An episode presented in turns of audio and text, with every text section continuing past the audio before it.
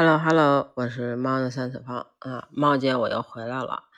这个有大概一个星期没有更新啊，我没有弃更，我也没有断更啊，我是因为自己给我自己的中秋续了个假，手动续假啊，中秋最后一天发烧了，到现在呢还能听出来啊，嗓子还是有点不舒服。去医院之后啊，就开始各种的发烧，反复发烧，咳嗽，发烧，发烧，咳嗽。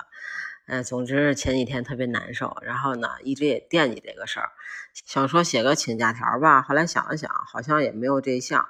然后前几天也是特别难受，说不出话啊。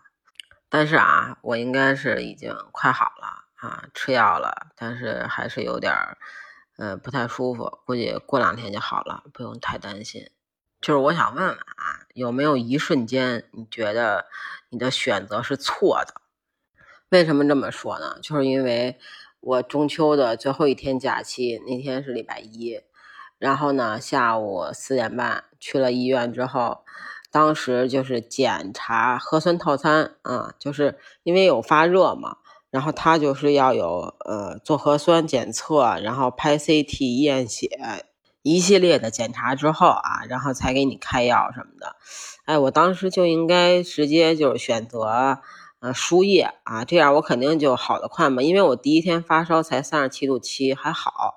但是呢，嗯，我没有选择那个输液，我就说那我就吃点药就好了。结果从第二天开始我就不行了，就开始一直咳嗽。第三天开始，然后就发烧三十八度五，第四天三十八度六，就一天比一天高。虽然药也一直在吃啊，但是呢，这个身体也是一天天的在难受。就感觉自己那个呃感冒啊，就已经全都散出来了。然后呢，我就在想，你说我当时要是说我选择了输液，我是不是这几天就不会这么难受？直接输三天液，我是不是早就好了？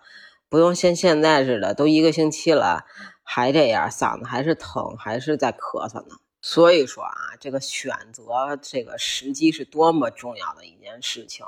那不知道你有没有？因为你的选择而做过一些后悔的事情呢？或者说，你有没有想过，如果能再给你一次选择的机会的话，你当时会做什么样的选择跟决定呢？欢迎你评论区跟我留言分享。那我这个应该算是个请假条吧？嗯，因为毕竟这个感冒还没有好利索，还是有点难受的。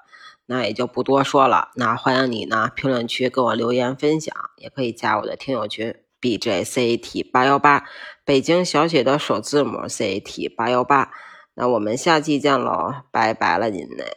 我会好好努力养好我自己的，嗯，放心吧。